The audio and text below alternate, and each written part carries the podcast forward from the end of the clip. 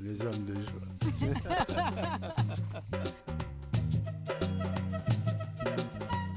Bienvenue dans le podcast qui respire la joie entre les hommes. Cette première mini-série, Mes hommes de joie à moi, est consacrée à des hommes qui ont inspiré, stimulé, voire accompagné mon chemin de retour à la joie. Des hommes installés dans une souveraineté joyeuse et dont le regard, la danse, le rire ou simplement la présence ont résonné en moi comme autant d'invitations, d'autorisations à rejoindre un masculin plus léger, conscient, digne et joyeux. Des hommes de joie dont les témoignages, je l'espère, vous inspireront. L'amour, c'est rien d'autre que de la joie qui unit euh, un être euh, à, d'autres. Hein, c'est une, vibration euh, qui, est la, même. Et qui est une sorte de réjouissance, de célébration de ce que la vie devient, se savoure elle-même, tu s'apprécie elle-même. Et donc ça, passe par tous les sens. Et si tes sens sont frustrés, si tes désirs sont frustrés, il euh, n'y a pas la joie. quoi. Donc pour moi, dès qu'on laisse quelqu'un libre d'aller dans le sens de son désir, la joie arrive euh, spontanément. Cet homme qui parle de la joie avec autant de clarté et de spontanéité, c'est Bruno Giuliani. Et il ne fait pas qu'en parler. Vous allez le découvrir avec moi, il la vit, l'incarne et la transmet aussi. Docteur en philosophie du bonheur et thérapeute, il accompagne depuis plus de 30 ans des âmes courageuses sur les chemins de la joie, de l'amour et de la sagesse. Il est l'auteur d'une vingtaine d'ouvrages et le créateur de la Joya, plus qu'une pratique artistique, la Joya est un véritable chemin initiatique vers le bonheur et la joie. Cette balade sera ponctuée de trois pauses musicales de son choix, et comme chaque fois, je commence par lui demander de nous parler d'un souvenir de joie d'enfant. Je m'aperçois que ai. Y en a deux types qui arrivent tout de suite. Il y a les joies profondes que j'avais en étant seul, dans les moments de lecture, dans les moments d'introspection, euh, où d'un coup il y, avait des sortes d'éveil intérieur, euh, comme c'était génial d'être vivant. Parce qu'en général, j'étais pas joyeux du tout hein, quand j'étais enfant. J'étais plutôt en déprime euh, permanente. T'as quel âge là? Bah, à partir de l'âge de 4, à partir du moment où j'étais à l'école quoi. 4-5 ans, euh, je me suis dit que j'étais dans un, monde de fous euh, qui m'obligeait à aller à l'école et ça c'était pas du tout, du tout, ça me plaisait pas du tout. Et donc quand je me retrouvais intérieurement dans des espaces de sortie de la déprime, c'était waouh C'était les moments euh, qui duraient pas beaucoup. Et sinon, essentiellement, c'était le sport et la musique les moments où j'étais euh, en train de faire du sport. Et la musique, c'est là que tout d'un coup, je vivais la libération euh, de cette tristesse que j'avais et que je vivais l'expérience de la joie. Donc le collectif, l'émulation euh, dans le collectif.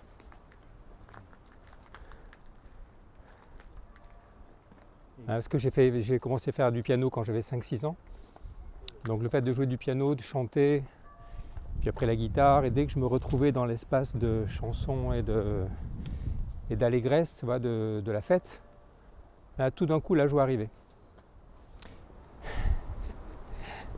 Et tu dirais qu'elle était de, de, quelle nature cette joie? Comment elle se manifestait? Quelle autre qualité pouvait être associée à ce moment-là? Là, c'était bah, tout d'un coup déjà l'arrêt de la souffrance, l'arrêt de cette euh, impression d'être en prison, d'être frustré en permanence parce que j'étais pas libre. Donc c'était surtout un sentiment de liberté.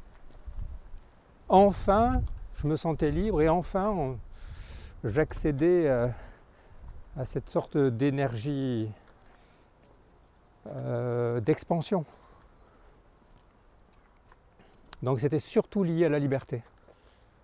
Donc je me sentais dans un monde où m'empêchait d'être libre et dès que j'étais libre, je pouvais aller chercher, alors soit dans la connaissance, soit dans la création, je dirais la célébration.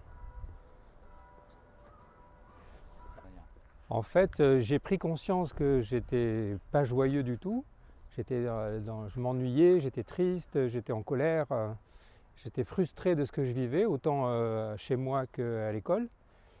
Et donc j'étais en quête de libération, j'étais dans une quête spirituelle déjà. Et c'est pour ça que, en fait, si je regarde bien, j'ai une grande joie qui illumine mon enfance, c'est vers l'âge de 5 ans où euh, dans la cour de l'école, euh, tout d'un coup, je me suis éveillé euh, au fait que j'étais un être spirituel, conscient, libre, et que tout ce monde autour de moi était une sorte de décor où je voyais que tous les autres dormaient. C'était autant les adultes que les enfants qui vivaient mécaniquement. Et donc ma plus grande joie d'enfant, c'est quand je me suis aperçu qu'il était possible de vivre cette euh, joie intérieure qui ne dépendait pas de l'extérieur. Et donc ça, ça a duré une sorte de petite illumination qui a duré quelques minutes. Et toute ma vie, j'ai essayé de retrouver cet état. Euh, ensuite, hein, dans, l'adolescence. Et je voyais que en lisant des livres et en pratiquant certaines activités comme euh, artistiques surtout, et, mais le sport aussi, c'était très joyeux. Et dès qu'il y avait euh, une libération de l'énergie spontanée, euh, la joie arrivait assez vite. Mais j'étais dépendante de ces conditions. Et donc j'étais toujours en train de me poser les questions, comment créer à nouveau les conditions de la joie?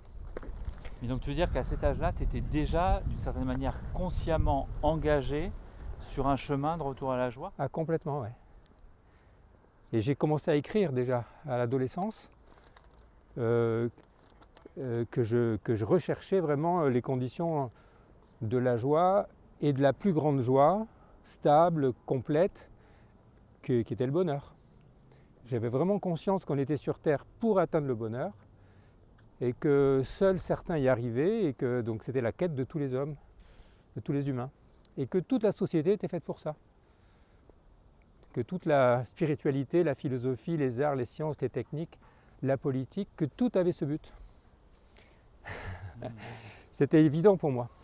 Et d'une certaine manière, ce qui t'a permis de prendre conscience de ça, ça a été de quand même de perdre la joie à un moment donné, donc vers 4-5 ans, à l'entrée à l'école, ça c'est l'entrée Non, mais je ne dirais pas que je l'ai perdue.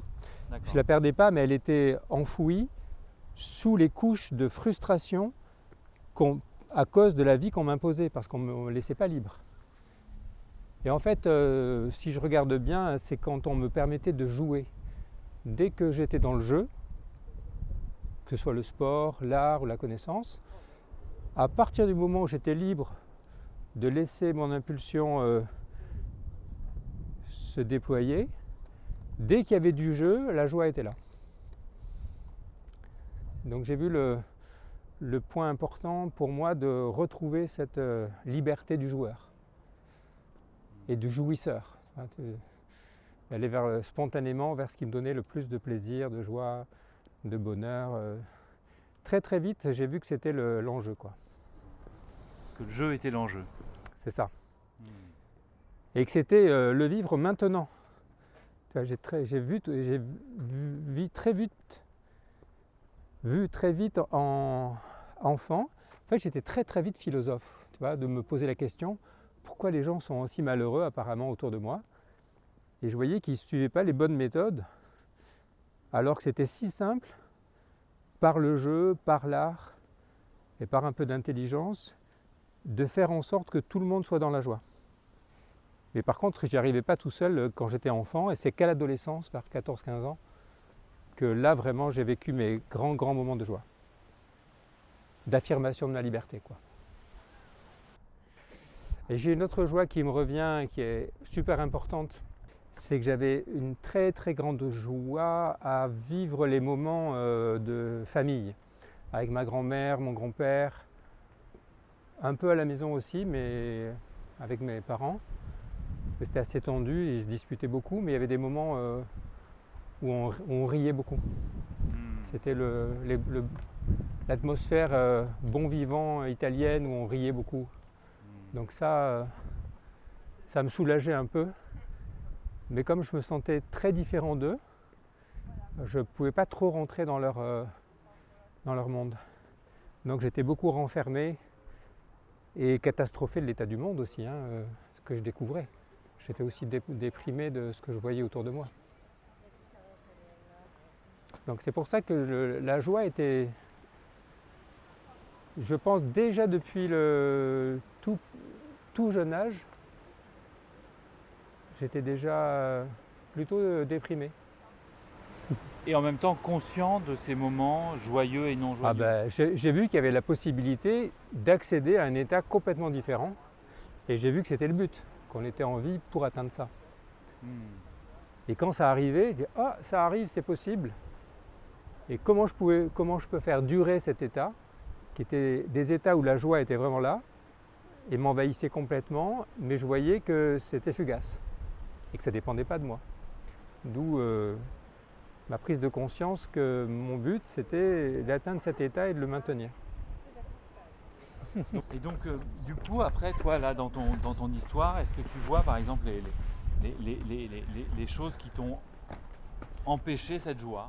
Quels ont été les Ah, je te plus gros dis, freins à la Le joie? plus gros frein, c'était l'empêchement à la liberté. Ok. On m'obligeait euh, à travailler, à apprendre des choses à l'école, par exemple, ça c'était horrible pour moi. Alors que par ailleurs, j'adorais apprendre et comprendre, mais librement.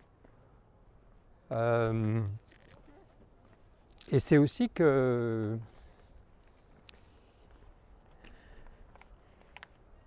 je vivais dans un monde un peu culpabilisant, hein. un peu culpabilisant d'aller vers le, bonheur et la joie, c'était non, tu dois travailler, tu dois te soumettre. Euh, c'était un peu l'ambiance euh, encore un peu judéo-chrétienne d'un côté, et puis après ma propre euh, sentiment de culpabilité, quoi. Hmm. Qui fait que je ne pouvais pas m'autoriser à être heureux parce que d'autres étaient malheureux.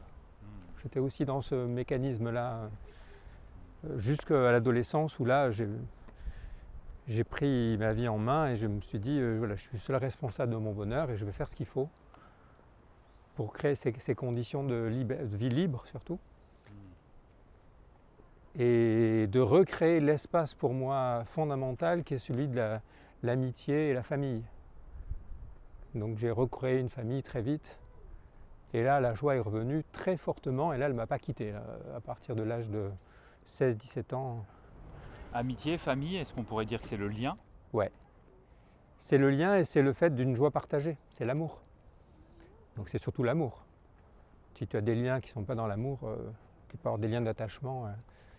Donc moi, je suis très très sensible au fait qu'il y a une vibration joyeuse qui est en fait celle de l'amour. L'amour étant à ce moment-là la joie partagée. C'est ça. En fait, si tu regardes bien, l'amour, c'est rien d'autre que de la joie qui unit euh, un être euh, à, à d'autres. Hein, c'est une, une vibration euh, qui, est la, qui est la même. Et qui est une sorte de réjouissance, de célébration de ce que la vie devient, se savoure elle-même, tu vois, s'apprécie elle-même. Et donc ça, passe par tous les sens, et si tes sens sont frustrés, si tes désirs sont frustrés, il n'y a pas la joie. quoi. Donc pour moi, dès qu'on laisse quelqu'un libre d'aller dans le sens de son désir, la joie arrive euh, spontanément. Surtout en l'amenant à libérer sa dimension créative, euh, donc artiste, parce que nécessairement la vie va créer de la valeur, va créer quelque chose qui améliore, donc que ce soit la beauté, euh, ou n'importe quelle dimension euh, qui apporte de la qualité, qui apporte de la richesse, qui fait monter dans les degrés de joie. Et c'est à ce moment-là que j'ai pris conscience qu'en fait, sous le terme de joie, il y avait une multitude de sentiments. Et donc, je me suis régalé à explorer ensuite ces états de joie plus élevés qui faisaient partie de la vie spirituelle. Est-ce que tu as expérimenté le fait dans ta vie que le, le fait que l'environnement t'invite à te couper de ta sensibilité aurait pu être un frein à, à- à la joie? Complètement. Complètement. Et À quel moment ça se passe? Ben, je crois que la coupure, elle s'est faite dans l'enfance, où j'ai été pris dans cette culture de répression de l'expression des sentiments. J'ai vu ça parce que c'était l'environnement. Je, le voyais notamment avec mon père et ma mère, qui étaient mes, mes premiers référents, où je voyais que mon père euh, n'avait pas accès à ses émotions. Quoi. Et donc, et notamment, euh, il n'exprimait pas ses émotions avec nous, avec moi. Donc dans le rapport déjà masculin avec mon père, c'était coupé euh, côté émotionnel. C'était un rapport que superficiel, de camaraderie, mais enfin amical, mais pas profond affectivement. Et aussi par l'école, où vraiment on, est coupé complètement de notre sensibilité. On ne demande pas du tout d'écouter nos émotions, nos désirs, nos besoins. Donc c'est ça qui fait que j'étais dans une forme de colère et de frustration permanente parce que le système entier ne respectait pas ma sensibilité. C'était le devoir, tu dois. hein, C'était le tu dois. Et pas euh, qu'est-ce que je désire, qu'est-ce que je ressens et qu'est-ce que je désire? Et c'est pour ça qu'il y avait une révolte int- intérieure qu'à l'adolescence et toute cette déprime que j'avais enfant, c'est parce qu'on n'écoutait pas on- mon désir profond. J'étais plein de vie et on, répré- réprimait ma vie intérieure. Et à- peut-être à ce moment-là ou à un autre moment, est-ce que tu as le souvenir d'avoir du coup euh, dû euh, emprunter euh, une- comme un masque en fait, comme une fausse personnalité Complètement. euh, Ben, j'ai joué le, au petit enfant gentil, soumis, euh, qui travaillait bien à l'école euh, et qui, puis j'étais un peu surdoué, donc j'étais premier de la classe avec un an d'avance, mais je me sentais à la fois donc fier de cette réussite, mais complètement coupé. J'avais pas d'amis par exemple à l'école. Je n'arrivais pas à me faire des copains, je me sentais étranger aux autres. D'où le fait d'une so- une solitude intérieure et que je voyais que tout le monde était insouciant et moi je me faisais beaucoup de soucis aussi pour l'humanité, je voyais la guerre autour, je voyais la violence, je voyais l'injustice. Donc j'étais j'étais triste de vivre dans un monde pareil tout en sachant que le bonheur euh, était assez vite euh, euh, accessible dès qu'on crée les conditions. Surtout que je vivais quand même dans des conditions assez chouettes quand même. À part que j'étais, ça je ne l'ai pas dit, mais une des grandes raisons aussi de ma déprime, c'était que ma maman était extrêmement euh, présente, beaucoup plus que mon père, très aimante, mais très violente avec moi. Euh, elle utilisait beaucoup la, force physique euh, pour m'obliger à, être bien éduqué. donc c'était, j'avais très peur d'elle. Et donc j'ai développé aussi un côté renfermé et craintif du fait de su- subir cette violence. Je trouvais que le monde était très violent en fait. C'était ça, je crois, qui était, qui était ma, principale euh, cause de, malaise enfant. D'où le fait de me sentir investi très vite d'une sorte de mission de je vais agir pour créer un peu plus de paix, un peu plus de beauté, un peu plus d'a- d'amour surtout. Donc j'ai cherché ça activement et à l'adolescence, j'ai tout de suite créé ça, euh, notamment en créant une famille. Et en cultivant euh, fortement les amitiés, en faisant euh, de la musique, en faisant du sport, et en cherchant très fortement euh, dans les livres, dans la, la science, la philosophie, la psychologie, la spiritualité. Déjà à 15-16 ans, j'étais très très très euh, investi déjà de cette recherche. Et après, je n'ai pas encore du tout parlé de ça, mais j'étais très frustré du fait que j'étais un petit garçon très amoureux. Je tombais très amoureux des, jeunes filles autour de moi et j'étais très timide. Et donc j'étais frustré de ne pas pouvoir vivre cette relation au féminin. Et dès qu'à l'adolescence ça a commencé, alors là, ça a été une grande, grande source de jubilation de pouvoir vivre mes relations amoureuses euh, avec tout ce que ça comporte de, de jeux, de- d'art de la séduction, euh, euh, et de rentrer dans le mystère du féminin aussi. Donc quand j'ai pu commencer à vivre ça, euh, là la, la joie a été beaucoup plus présente.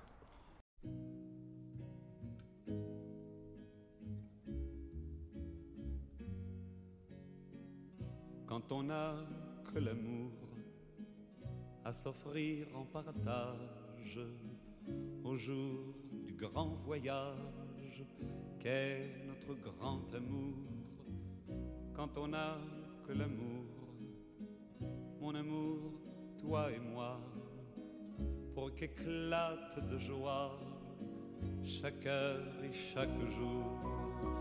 Quand on n'a que l'amour pour vivre nos promesses sans nulle autre richesse que d'y croire toujours.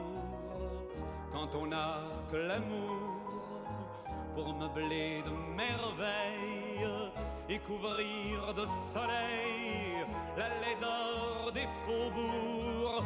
Quand on n'a que l'amour pour unique raison, pour unique chanson et unique secours. Quand on n'a que l'amour pour habiller matin pauvres et malandrins Quand on n'a que l'amour à offrir en prière pour les maux de la terre en simple troubadour.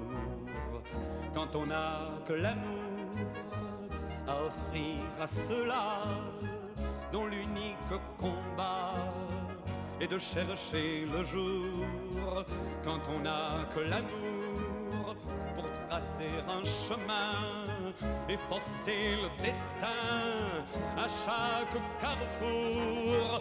Quand on n'a que l'amour pour parler au canon et rien qu'une chanson pour convaincre un tambour. Alors sans avoir rien que la force d'aimer, nous aurons dans nos mains, le monde entier.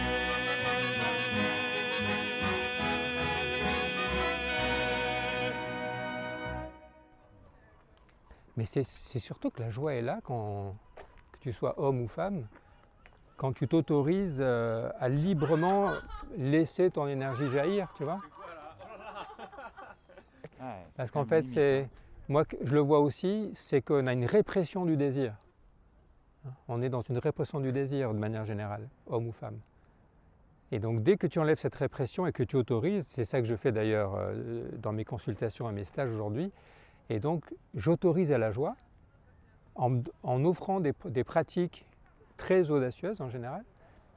Et donc après un petit moment de repli, les personnes qui rentrent dedans, euh, la joie arrive très très vite. Notamment parce que je propose des jeux enfantins, puis retrouver l'énergie des instincts des animaux qui ont été réprimés, puis ensuite euh, de la créativité, la danse, le chant, la musique, euh, la parole authentique. Et là, tout le côté émotionnel qui était réprimé, euh, ce, monde enfoui dans les profondeurs de l'inconscient, se remonte et généralement ça pleure. Et là, on rentre dans la profondeur du lien. Et là, ce sont des joies profondes et pas des joies superficielles. Et du coup, ça c'est né en fait de ce que toi tu as expérimenté sur ton chemin de retour à la joie. Tu as évoqué par exemple la musique, le sport. Euh, que- quelles, autres choses ont été marquantes pour toi justement sur euh, quand tu as entrepris ce chemin? Moi, c'est surtout l'écoute intérieure. Qu'est-ce que je désire vraiment vivre Et que j'ai le courage d'axer ma vie là-dessus? Et là, la joie est revenue quand je l'ai perdue. Euh, bah, disons que je ne peux pas dire que je l'ai perdue vraiment, enfant, parce qu'elle n'était pas loin, elle était juste à côté. Et disons que chaque jour, elle montait un petit peu, mais elle était recouverte par la colère et la tristesse de fond qui étaient là et qui étaient liées au fait que ma situation de vie n'était était pas satisfaisante. Et donc, donc moi je crois que la joie elle est naturelle, elle est spontanément là quand on laisse une personne euh, les- euh, vivre selon son enfant intérieur, tu vois, selon son désir spontané. Et aujourd'hui, qu'est-ce qui peut t'empêcher, toi, d'être en joie? C'est quoi les, un peu les, les- les freins et aussi l'indicateur que tu n'es plus dans la joie? En fait, c'est un niveau d'énergie. Donc dès que j'ai une. Je pense que ce sont les peurs qui sont les plus euh, bloquantes. Euh, cette, cette puissance de vie qui est joyeuse naturellement, elle se réduit. Et là, le niveau de joie descend. Et là, je ressens à nouveau. euh, mais ce qui fait que aujourd'hui, je, je- je ne vis plus tout ça, hein, parce que je suis, je suis suffisamment libre intérieurement pour à chaque instant réactiver ce qui me donne de la joie, spontanément. J'ai créé ma vie de manière à ce que, à chaque instant, euh, je vais là où la joie m'appelle, quoi. Et ça, je fais ça depuis tellement longtemps que c'est devenu naturel, et donc je, retrouve cet état que j'avais enfant, de vivre uniquement en suivant ce qui me donne de la joie. Mais je vais quand même te, répondre encore à ta question, parce qu'il y a le point décisif, le jour où j'ai vraiment perdu la joie, c'est quand je suis rentré en dépression, parce que j'ai perdu mon, euh, ma, source de joie principale de l'époque, qui était ma famille. Donc euh, la séparation avec la mère de mes enfants, je suis parti d'un monde très riche, très stimulant, où là j'étais euh, très très stimulé par plein de sources de joie extérieures.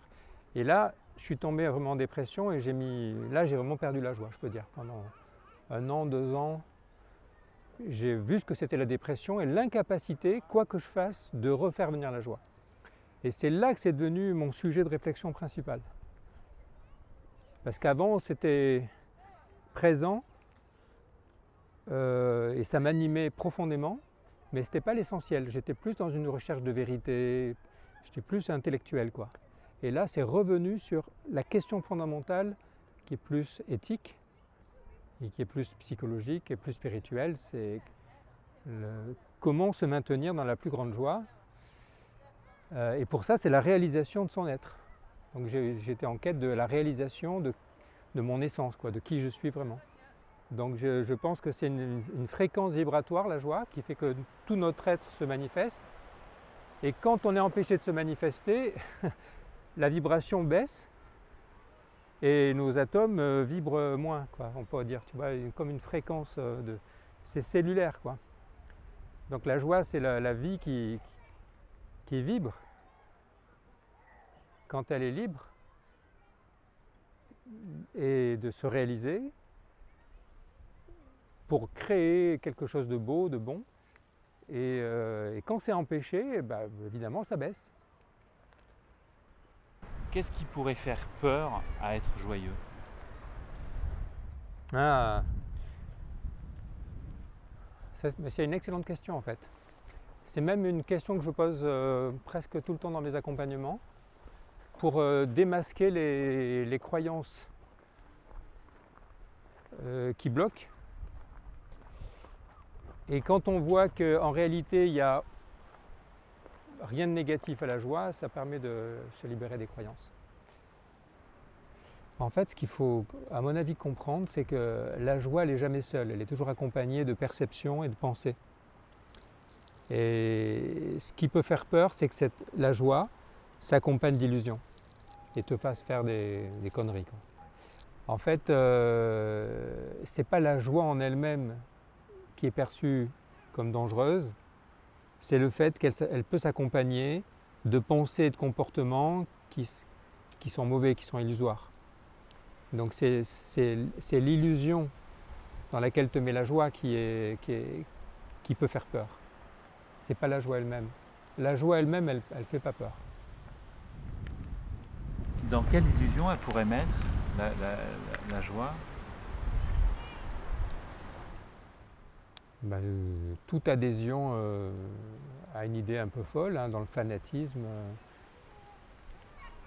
où dès, que, dès que tu t'engages avec une- un grand enthousiasme dans une direction, et que tu te fais des illusions, et puis après tu t'aperçois que tu t'es trompé. Quoi. Donc ça serait une, certaine forme, une- un excès de joie presque à ce moment-là. ça, ça peut se solder par un excès de joie, que j'appelle ça l'exaltation. Donc ça, c'est dangereux. Et parce que tu prends des décisions et tu euh, vas avoir des comportements qui sont mauvais pour toi. Donc c'est ce qui fait qu'on peut se re- retenir de trop d'une joie exubérante qui te fait agir d'une manière qui n'est pas juste, qui est pas juste pour toi. Donc là, c'est le côté raisonnable.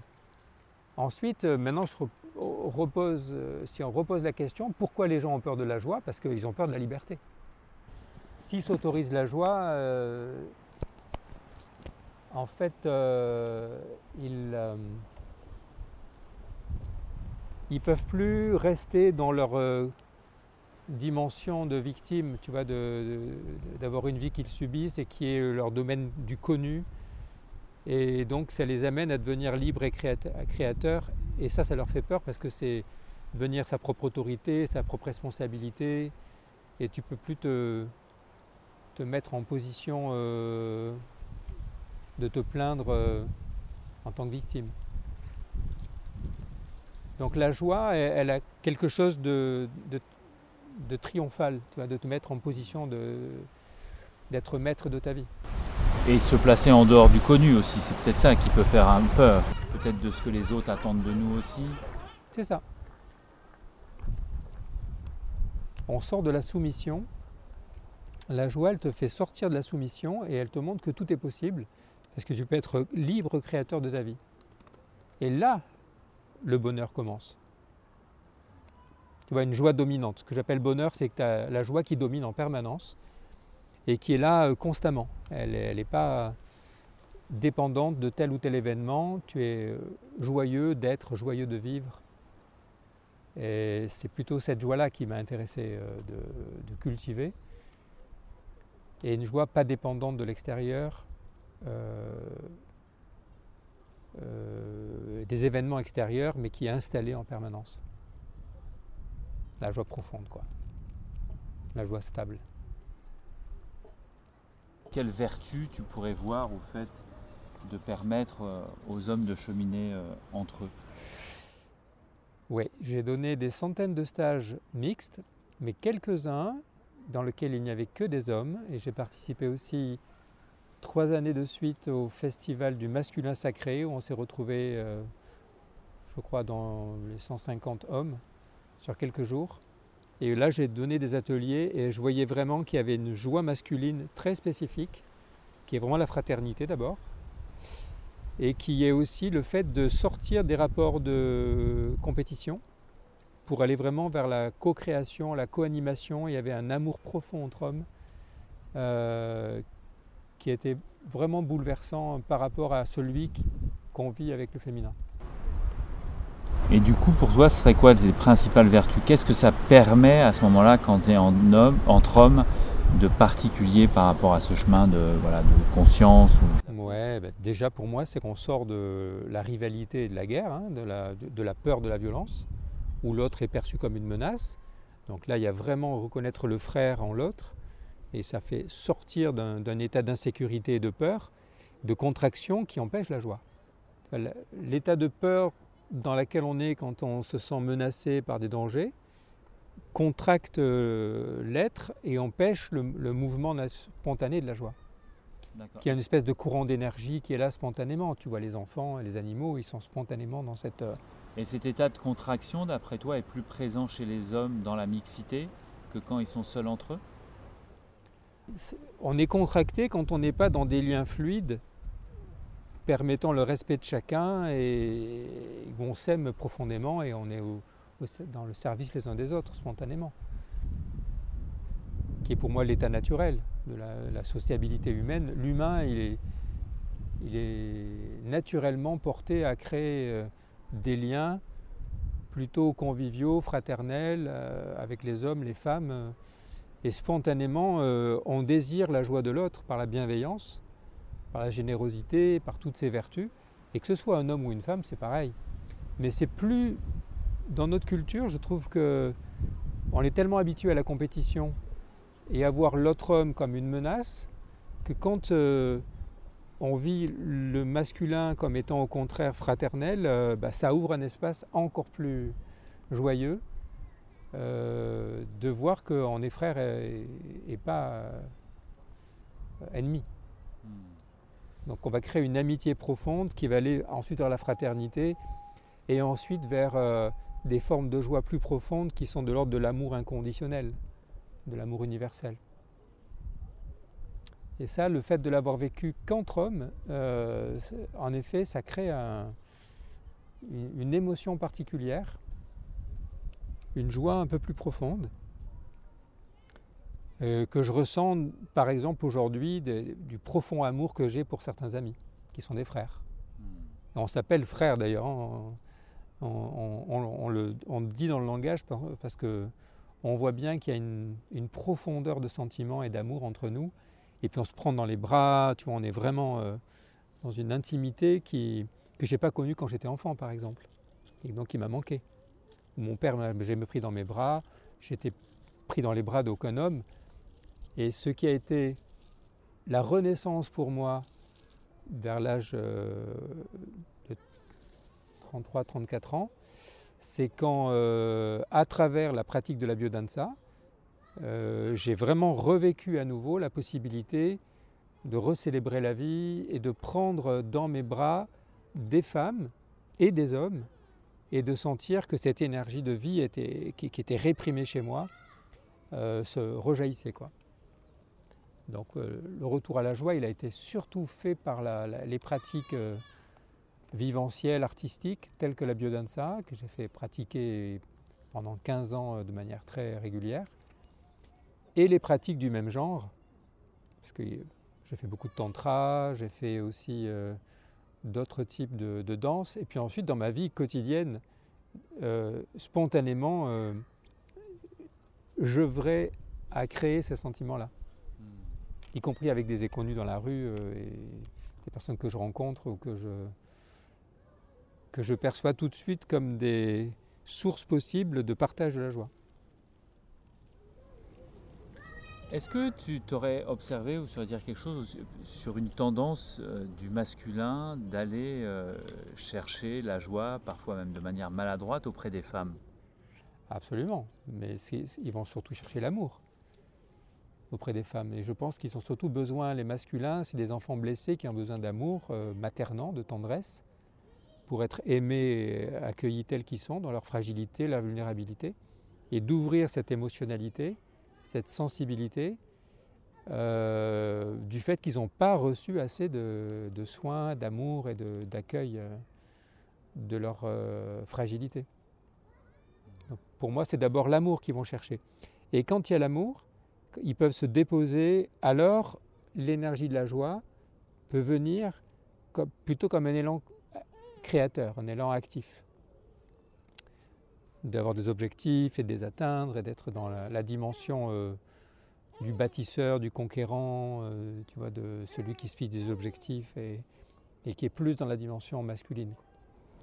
Et du coup, cette quête de l'amour auprès des femmes, euh, c'est quoi les conditions pour qu'elle soit à droite ou maladroite en fait? Parce qu'on observe des fois que c'est fait de manière, ça peut être fait de manière parfois un peu maladroite, comme une tendance à utiliser la femme presque pour retrouver cet amour et cette joie.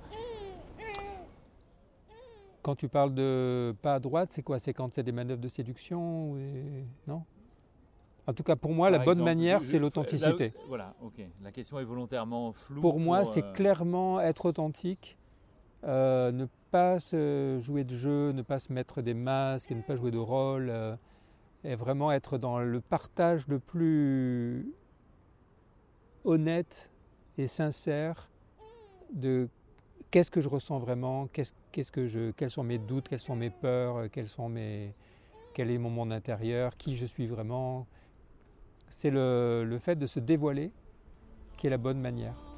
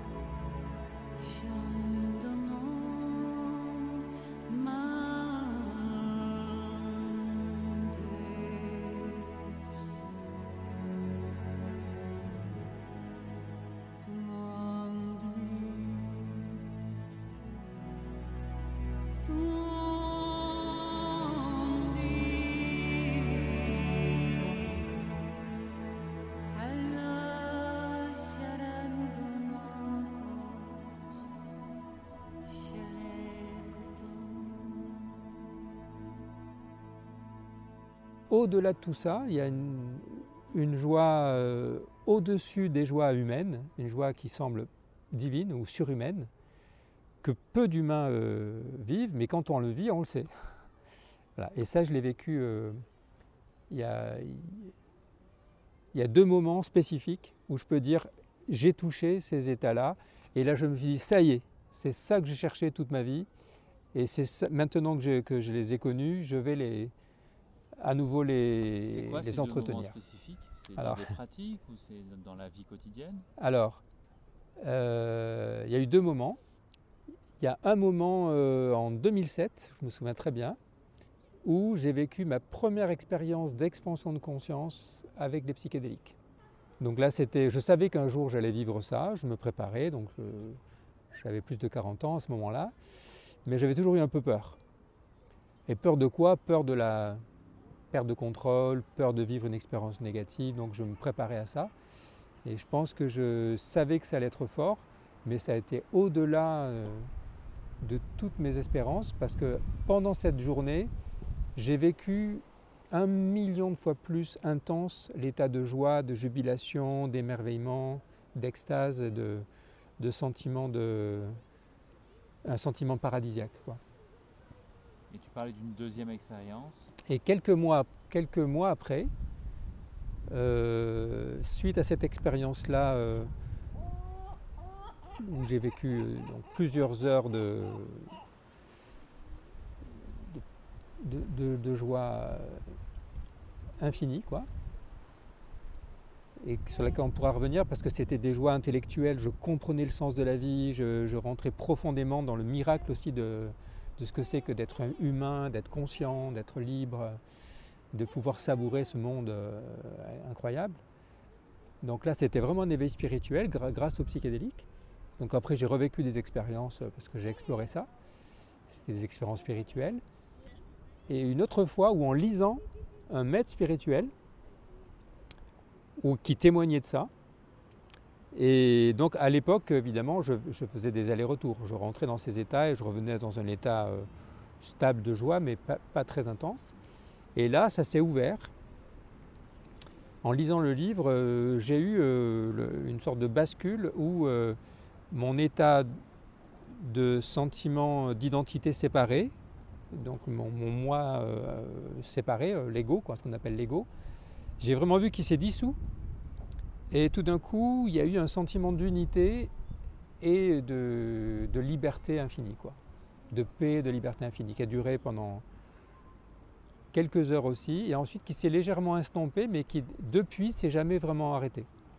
Donc je sais que c'est. Et dès, que- dès que je me mets en méditation et que je me, soula- je me détends un peu, ça revient. Donc là, c'était sans psychotrope, mais avec Non. une lecture. Là, c'était à travers la lecture, j'étais en train Quelle de lire. C'était l'enseignement de Ramana Maharshi.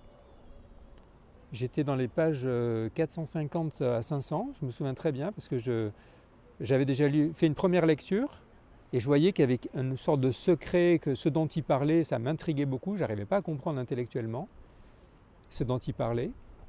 Et en fait, il parlait de l'éveil et il parlait du fait que sans rien faire, on pouvait arrêter de désirer quelque chose et juste être Hmm. un être qui était euh, au-delà euh, du sentiment euh, d'ego.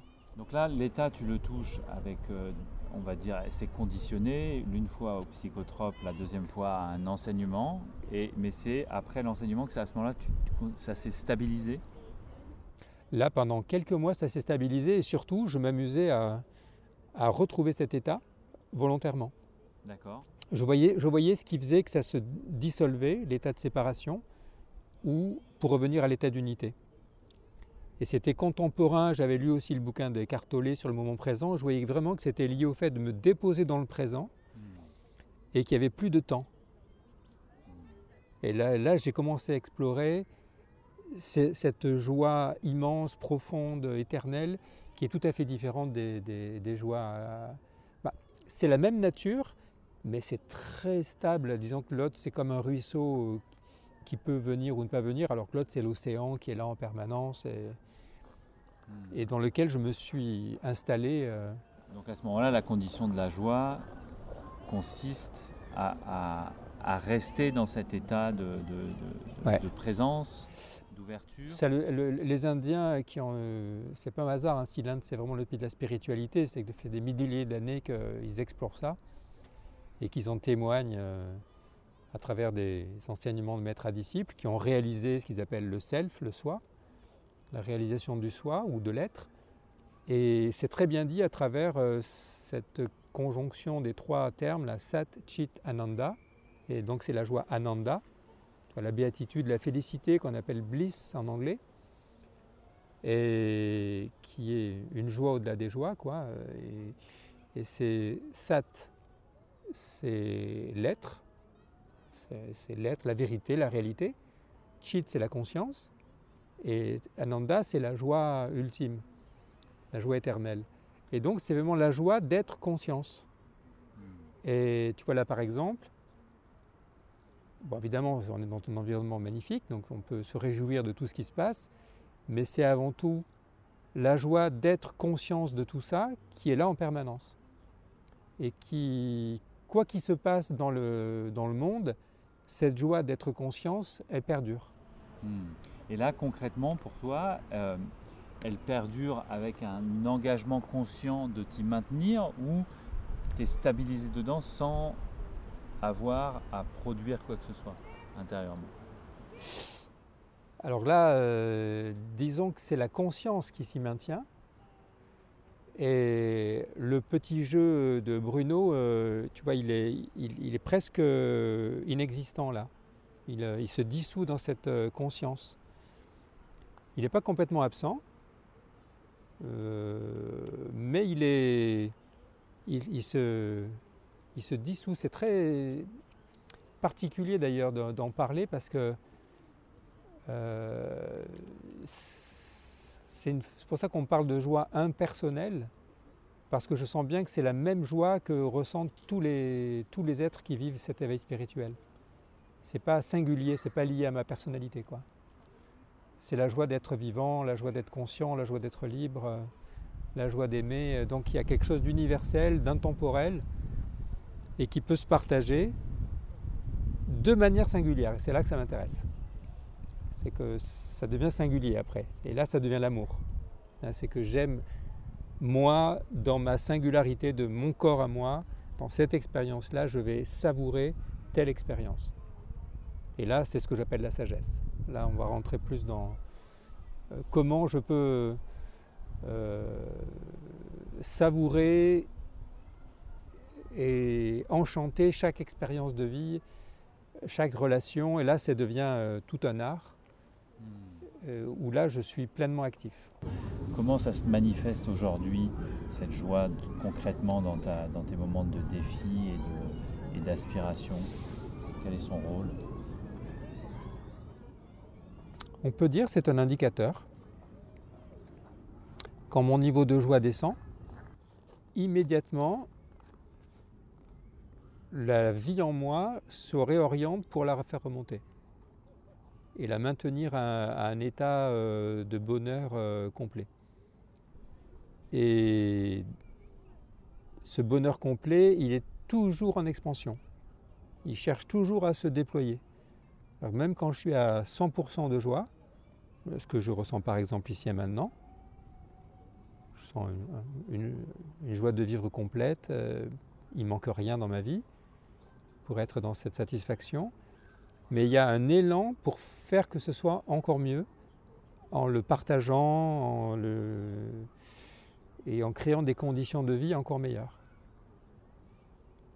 encore plus proches du paradis. Parce que pour moi, euh, notre euh, incarnation sur Terre, c'est qu'on vient sur Terre pour créer le paradis. Qu'on le veuille ou non, euh, c'est notre euh, destination, notre mission. et tant qu'on ne l'a pas, on, œuvre et on travaille et on crée pour ça. Surtout quand on s'éveille spirituellement au fait que la dimension paradisiaque, c'est celle qui nous appelle. Et, qu'est-ce qui donne cet élan? C'est l'amour. Donc c'est l'amour qui guide ma vie. Le mot joie, il est bon, mais il faut utiliser tous les, tous les types de joie Et il y a surtout trois types de joie qu'il faut vraiment euh, distinguer. Le premier, j'ai beaucoup parlé de la joie de l'amour. La joie de l'amour, c'est la joie de la, relation. La joie d'être en relation et de faire un avec les autres ou avec le monde. Mais le plus important pour moi, pour que la joie soit stable, c'est d'atteindre un état de libération de la peur qui est l'état de sérénité, de paix intérieure. Et tant qu'on ne s'est pas libéré de la peur, euh, la joie n'est pas présente. On va, avoir, on va avoir des joies, on va chercher des joies superficielles de divertissement pour se distraire, pour euh, essayer de se détendre de cette stress, de cette angoisse. Et donc euh, cette joie profonde que j'ai, c'est le fait que je me suis libéré vraiment de la peur. J'ai pas peur de la mort, j'ai pas peur de l'avenir, j'ai pas peur, j'ai peur de rien en fait. Je me suis libéré de toutes ces peurs que j'avais enfant. Euh, et donc euh, j'ai encore des appréhensions, bien sûr, naturelles, mais il y a un état de confiance profonde. Et la confiance, c'est de la joie. La sérénité, c'est de la joie. C'est une joie de base qui pour moi est liée au premier chakra justement. Tu vois, au fait qu'on est vraiment tranquille et que je sais que j'ai besoin de presque rien pour être heureux et qu'il suffit de très peu pour que l'état de joie soit là. Il en faut peu pour être heureux, vraiment très peu pour être heureux. Il faut se satisfaire du nécessaire. Un peu d'eau fraîche et de verdure que nous prodigue la nature, quelques rayons de miel et de soleil. Je dors d'ordinaire sous les frondaisons et toute la jungle et ma maison toutes les abeilles de la forêt butinent pour moi dans les bosquets. Et quand je retourne un gros caillou, je sais trouver des fourmis dessous. Essaye, c'est bon, c'est doux.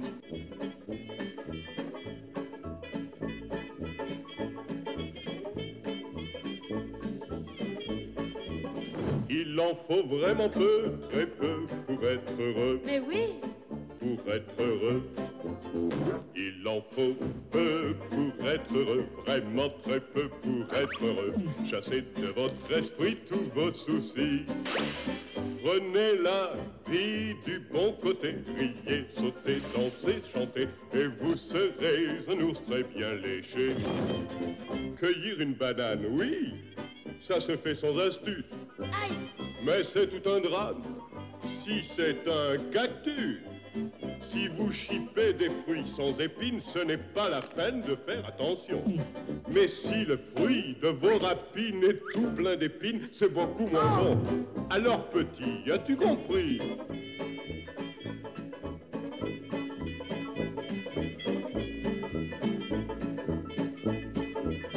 Il en faut vraiment peu, très peu pour être heureux. Pour être heureux? Ça, c'est le premier point. Ça, c'est la joie, je dirais, de, base, du bonheur de base. Après, l'amour, ça enrichit le bonheur. Et après, il y a les troisième type de joie, c'est les, joies liées à la motivation et à l'enthousiasme de réaliser des actions et des projets qui, qui vont dans le sens de ton rêve. Et c'est là, selon les personnes, certains vont aller plutôt vers l'art, d'autres vers la science, d'autres vers la construction, d'autres vers euh, l'exploration. Et donc, moi, ce qui me passionne, c'est d'accompagner chaque individu sur ce chemin de sa réalisation à lui. Et là, c'est très personnel, en fait. C'est très, très singulier. C'est qui tu es toi c'est quoi ton rêve de vie quand tu étais enfant? C'est quoi ton, ton, ton plus grand enthousiasme? Et là, on atteint ces états de joie ultime, d'enchantement, d'émerveillement, d'allégresse. Tu vois, il y a tous ces termes-là qui sont en fait euh, accessibles à tout le monde, mais qu'il faut vouloir euh, par un engagement. Et la plupart des humains, euh, des hommes et des femmes, essayent de maintenir un petit état de bonheur déjà médiocre, alors qu'en fait, on peut aller vers des, des joies ultimes. Mais ça demande de l'engagement ça demande de l'engagement, de l'audace, du courage euh, et presque d'un héroïsme, tu vois, de se, dire qu'on ne va pas se contenter d'avoir une petite vie euh, pépère, mais qu'on va réaliser un grand, euh, défi. Je dirais la, joie qui m'intéresse le plus d'approfondir parce qu'elle est pour moi un accès direct à, ces fameuses expansions de conscience où on vit des états d'extase et de, joie suprême, dont les humains sont. La plupart des humains ne savent pas que ça existe, ces états. Qu'il existe des états de conscience jubilatoire tellement intenses qu'ils font passer à un degré d'existence supérieur et qui sont liés pour moi à, à l'éveil de la conscience et à l'éveil d'états énergétiques qui sont liés à l'ouverture des, chakras supérieurs. Et donc je le vois justement dans l'amour, et notamment dans l'état amoureux vécu avec euh, sa partenaire, euh, quand on vit vraiment euh, l'état d'ouverture du cœur et l'accès à l'énergie sexuelle, l'énergie vitale qui monte, qui ouvre le cœur, et après ça monte dans la gorge, dans le troisième œil, dans la couronne, et ça monte comme ça. Et là, il y a un état d'expansion d'une énergie qui, est une énergie de lumière en fait, qui fait que euh, la connexion avec l'autre devient une joie partagée. Il y a, une, extase, une béatitude partagée. Et ça, je l'ai vécu avec différentes partenaires. Et je le vis, en ce moment avec ma partenaire euh, actuelle et, c'est à nouveau euh, une surprise, un étonnement de à quel point ça peut être extraordinairement euh, jouissif et puissant. Mais là, on revient à une expérience conditionnelle. C'est un chemin pour aller vers un amour qui, lui, est, inconditionnel. La joie et l'amour, quand on est dans cet espace, c'est un amour infini, éternel. qui... Il y a un chemin pour y aller, mais quand on y est, la vibration est celle d'un amour qui n'est pas conditionnel. C'est ça, c'est un paradoxe. Une fois que c'est ouvert, euh, cet amour-là est présent en permanence. Euh, c'est comme l'amour pour nos enfants, par exemple. Euh, c'est un peu de cet ordre-là. Un amour immense et qui, à un certain moment, prend valeur d'infini. Il n'y a plus de limite. Et là, ça, c'est le grand bonheur et en même temps qui peut quand même être contrarié dans la vie et on peut s'en couper. On peut être ramené à des états vibratoires. Exactement, euh, d'où l'important d'avoir cette sagesse, de se donner des conditions de vie qui permettent à, cet état paradisiaque de se maintenir.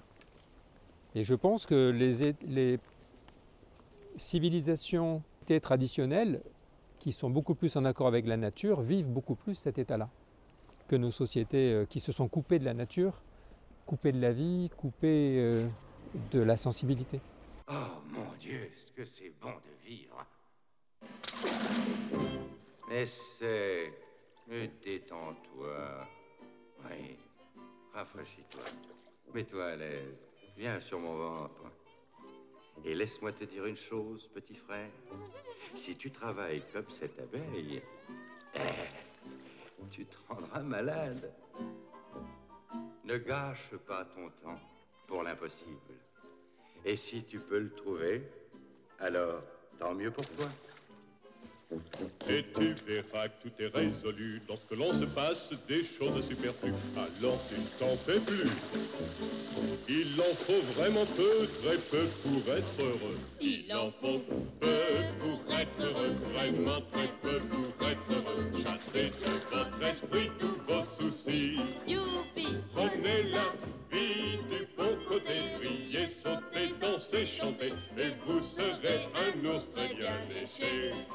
Ouais, et vous un léché. La mort, euh, elle est là aussi pour nous rappeler que c'est ici et maintenant que le bonheur se fait. Hein. C'est que le fait d'être mortel amène aussi à concentrer entièrement son énergie pour qu'aujourd'hui ce soit le plus beau jour possible. Donc bénir la vie tous les matins et, tous les soirs de se, être dans la gratitude. Si ce témoignage vous a inspiré, partagez-le et recommandez les hommes de joie autour de vous. Ce podcast est encore un bébé. Il a besoin de votre soutien, de vos encouragements pour se déployer et de vos témoignages pour créer ensemble les prochaines saisons. Alors, si cette investigation joyeuse vous inspire, contactez-moi et faisons ensemble triompher la joie en nous, autour de nous, la joie partout. Les hommes de joie, les hommes de joie. Pour l'éternité, hein, pour l'infini. Les hommes de joie. Les hommes de joie. Les hommes de joie, le podcast.